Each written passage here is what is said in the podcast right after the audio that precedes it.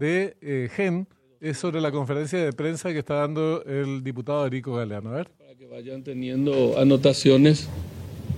En el 2016 se inauguró el Crystal Lagoon del condominio Aquavilas y esa misma fecha de la inauguración yo también inauguré mi casa cuatro años después de la compra del, del inmueble en cuestión.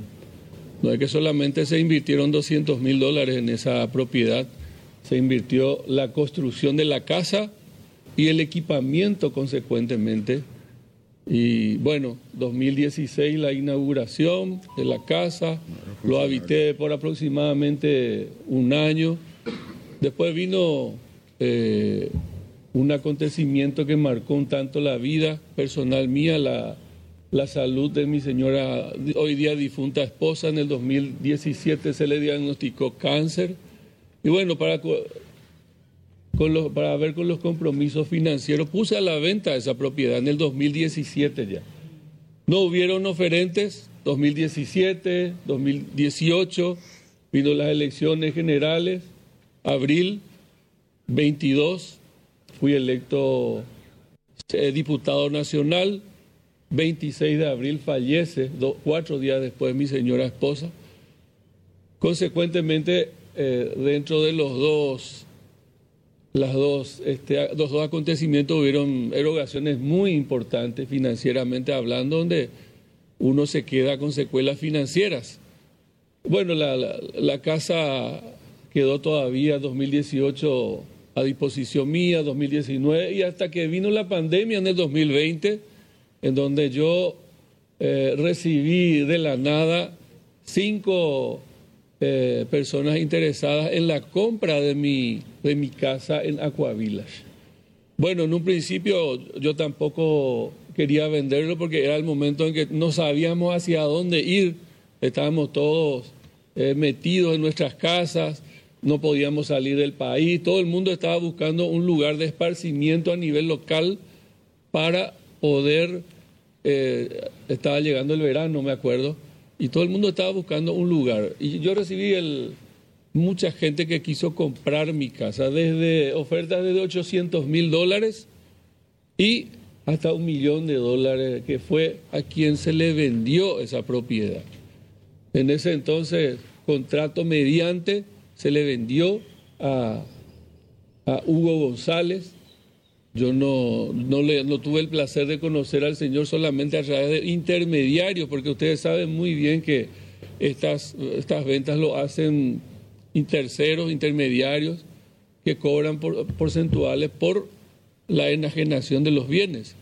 Entonces, eh, vino la consecuente, el contrato de compra-venta, yo destiné 600 mil dólares del millón a una cuenta bancaria que se puede cotejar, que se puede cotejar. La diferencia, se pagaron todo todas las expensas posibles, eh, impuestos, se pagó lo que sea, lo que correspondía a las comisiones, hubieron varias, varios pagos de comisiones porque esto se llega a través de, a través de, a través de quién, ¿verdad? Así, mucha gente involucrada. Y bueno, esa es la historia real de la propiedad, que no es que yo compré por 200 mil y lo vendí en un millón de dólares y estuve haciendo un lavado exagerado de, dinero sobre, ese, sobre la venta de ese inmueble. Cuando compraste no era funcionario, ¿Cómo? Cuando compraste no era funcionario público. Claro.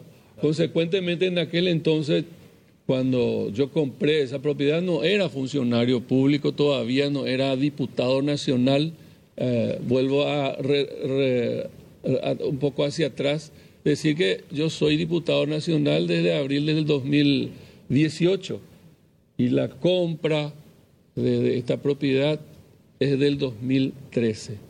El terreno propiamente dicho. Si ustedes hoy día cotejan el valor de un terreno sobre el futuro Crystal Lagoon de Aquaterra en, en Luque eh, está por los 550 mil a 580 mil dólares hoy día. Para que tengan en cuenta, eso es sin construcción, evidentemente.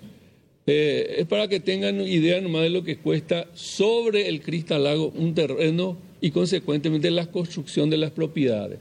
Básicamente eso eh, lo que se refiere a la propiedad, a la cuestión del lavado de activos. Yendo a la asociación criminal del cual hoy día me imputan también, eh, yo tengo una, tenía una aeronave que en, en algún momento utilizaba de traslado de Asunción a Ciudad del Este.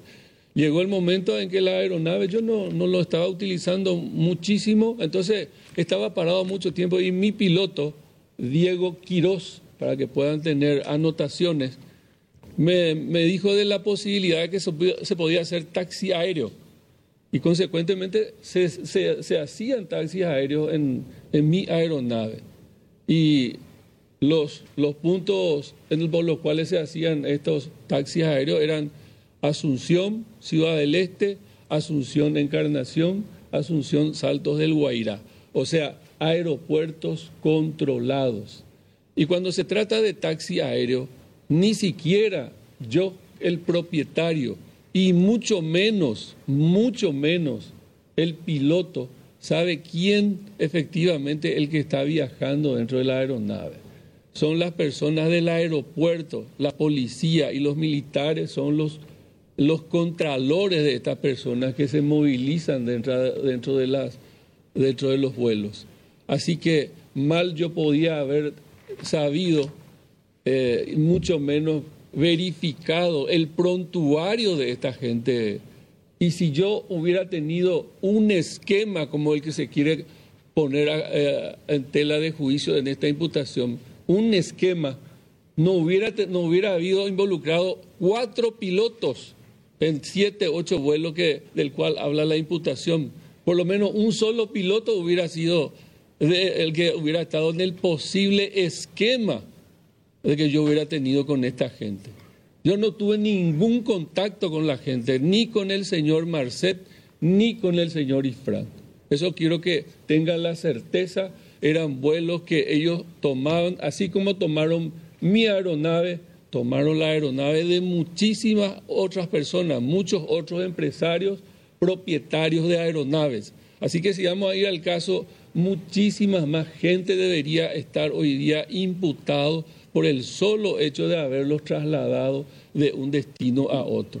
Así que este para mí es una persecución política en donde se están es- eh, llevando a cabo atrocidades jurídicas desde el primer momento en que me están imputando, teniendo yo fueros. Yo soy inimputable al tener fueros.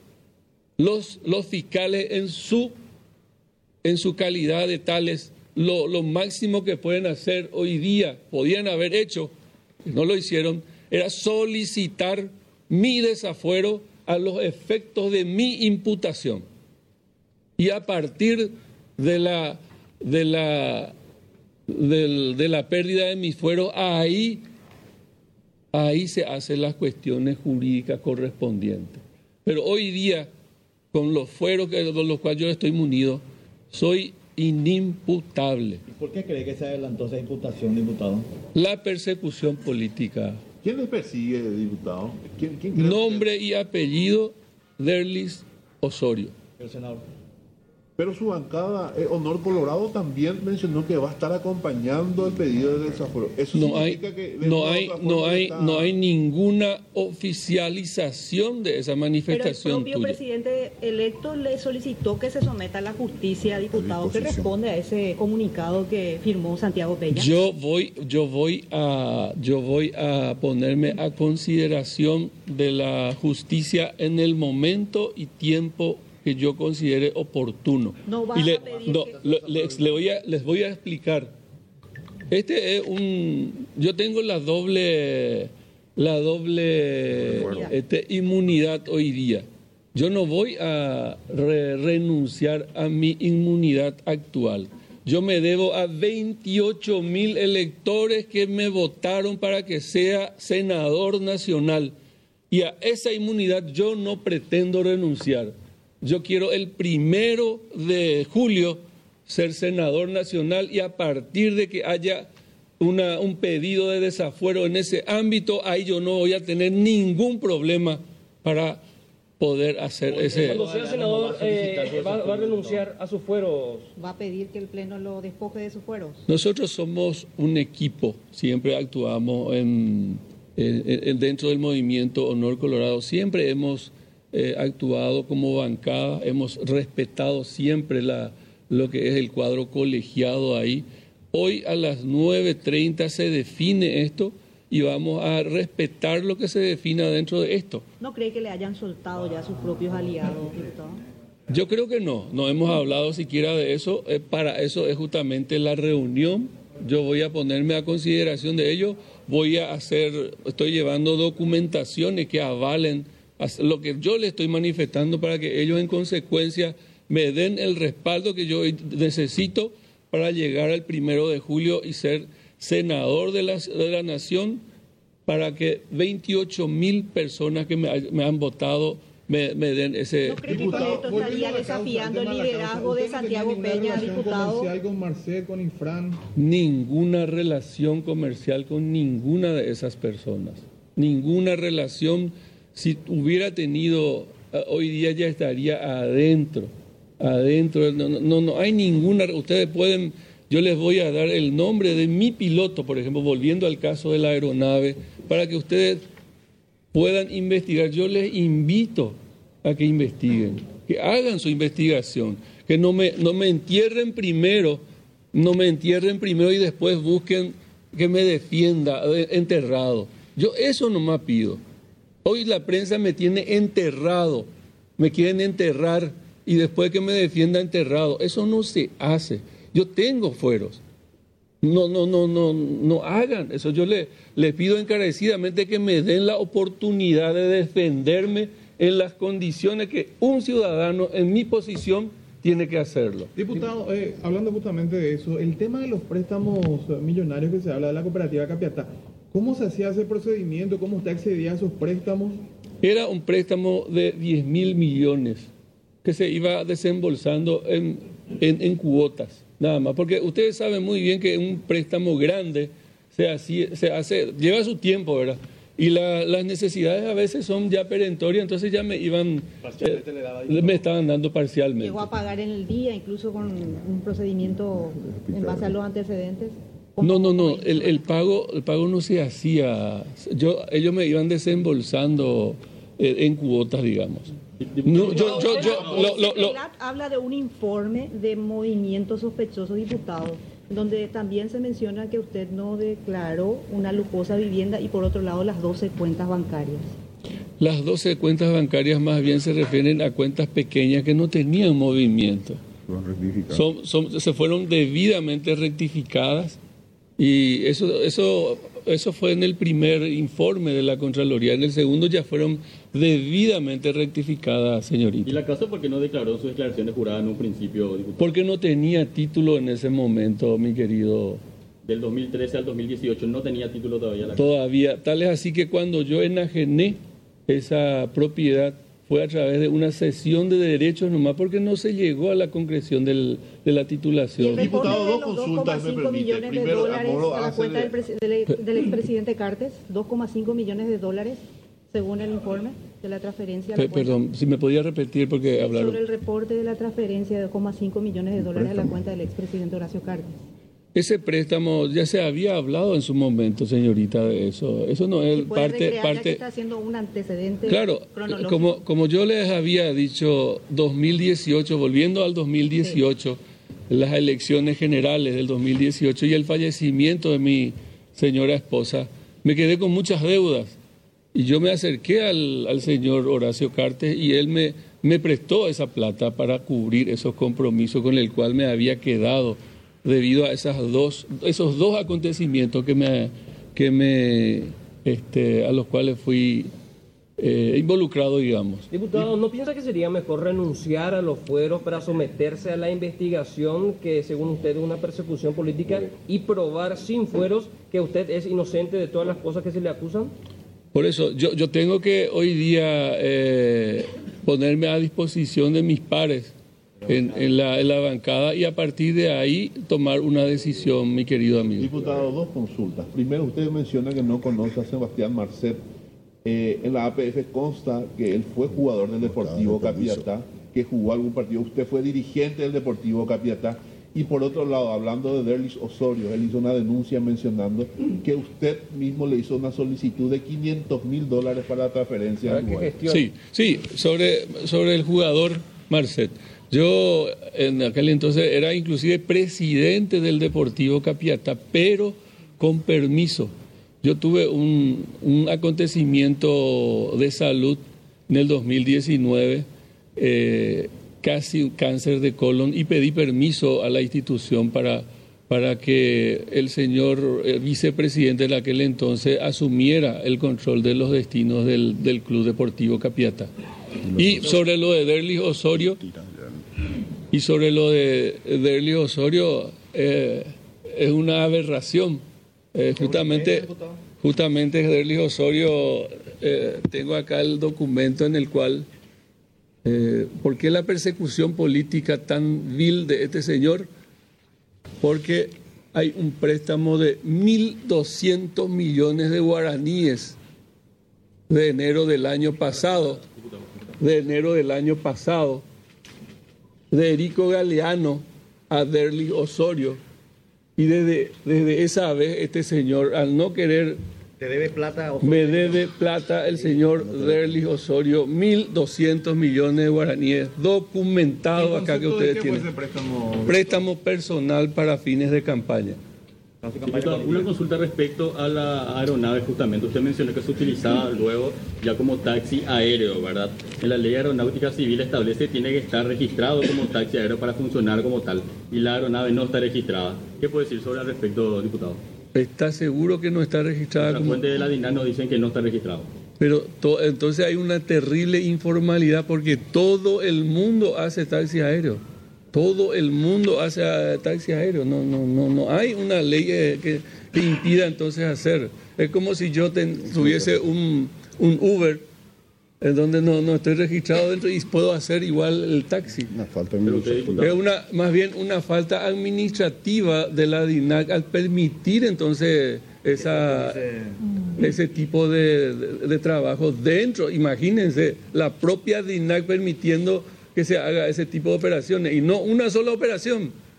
Son varias operaciones en mi aeronave y cientos de operaciones con otras aeronaves. ¿Ustedes conocían que se movía en el avión, eh, diputado? ¿Sabían el- lo que se estaba trasladando cuando se funcionaba el taxi aéreo? Personas, personas, solamente Pero personas porque eran, porque eran aeropuertos controlados, vuelvo a decir, ah, se llama aeropuertos controlados cuando son, cuando no son aeropuertos de estancias.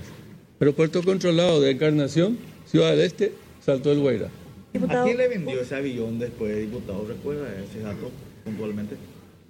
Eh, era una empresa, una sociedad anónima que ahora mismo no, no, no tengo, eh, no lo tengo en Estaría mente. ligado a la esposa del actual electo vicepresidente. No, no puedo, no puedo dar, no, no tengo hoy mismo, no era el motivo de la, de la conferencia de prensa, mi querido amigo. Diputado, ¿usted para distribuyendo cigarrillos ¿usted a para qué se Horacio dedica? Cartes, diputado? ¿A qué se dedica usted? Yo soy comerciante, eh, tengo, bueno, tenía, ahora estoy vendiendo todo, habida cuenta que no podía más movilizarme, me, me, me cerraron todas las cuentas bancarias, tenía cuatro estaciones de servicio, una cadena de estaciones de servicios. Diputado, usted mencionó también que tenía varias deudas, por eso incluso el préstamo de parte del señor Horacio Cartes en su momento, ¿verdad? Sí. En todas estas deudas que tenía, ¿cómo pudo hacer para prestarle plata otra vez al diputado Osorio, al senador Osorio en este caso? Porque no era de la misma época, mi querido amigo. Yo estaba haciendo un préstamo grande en la cooperativa y de ese préstamo grande, 10 mil millones yo hice en la cooperativa. Y de ese 10 mil millones fue que acá tengo el, el, el extracto que prueban el movimiento de- de- dentro de la cooperativa, el, el- la- el seguimiento del dinero, mi estimado amigo. ¿Reconoce Erico Gareano esa deuda, diputado? Ya, ya fue debidamente notificado el señor Derlis Osorio de esta deuda que tiene conmigo. Diputado, ¿usted sigue distribuyendo cigarrillos de Cartes? Desde el 2019, yo nunca distribuí lo- los cigarrillos, de, yo tenía mi propia Mercury tabacalera, Tabacos. Mercury Tabacos. Hasta el 2019 fui eh, socio de esa empresa. Diputado, ¿usted considera irregular la imputación que le hace la Fiscalía En ese contexto, ¿habría posibilidad de que ustedes también planteen un enjuiciamiento ante el jurado Por supuesto. por actuación irregular de los agentes fiscales que lo imputaron precipitadamente? Por supuesto que sí. Eh, va yo creo que va a haber mucho trabajo para el, el jurado de enjuiciamiento de magistrados. Estamos hablando de prevaricato, estamos hablando de, de, de- de cuestiones constitucionales que me, que me adornan. Yo soy diputado con fuero, no me pueden siquiera imputar. Vuelvo a decir, ellos tenían que haber solicitado mi desafuero para fines de imputación. La pregunta de vuelta, eh, cuando asuma como senador, usted va a solicitar de su propia eh, bancada, de su propio lado, Como el- iniciativa. como iniciativa propia que le quiten el fuero para poder eh, llevar adelante de todo este proceso.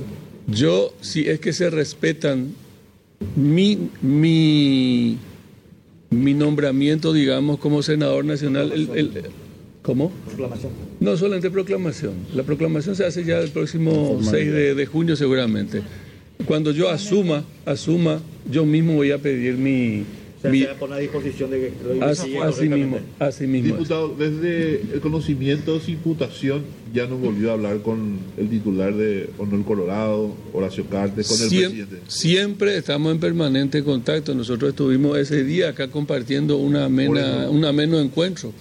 ¿Y qué le dijo? ¿Qué le dijo al respecto? Porque posterior a eso salió el comunicado del presidente. Sí, pero el, el presidente me, me pidió, me pidió, el futuro presidente me pidió hacer esa, en forma personal, me pidió hacer ese comunicado. Diputados, si en la reunión de hoy de Honor Colorado deciden apoyar su desafuero, de igual manera usted va a sostener, sostendrá justamente su fuero.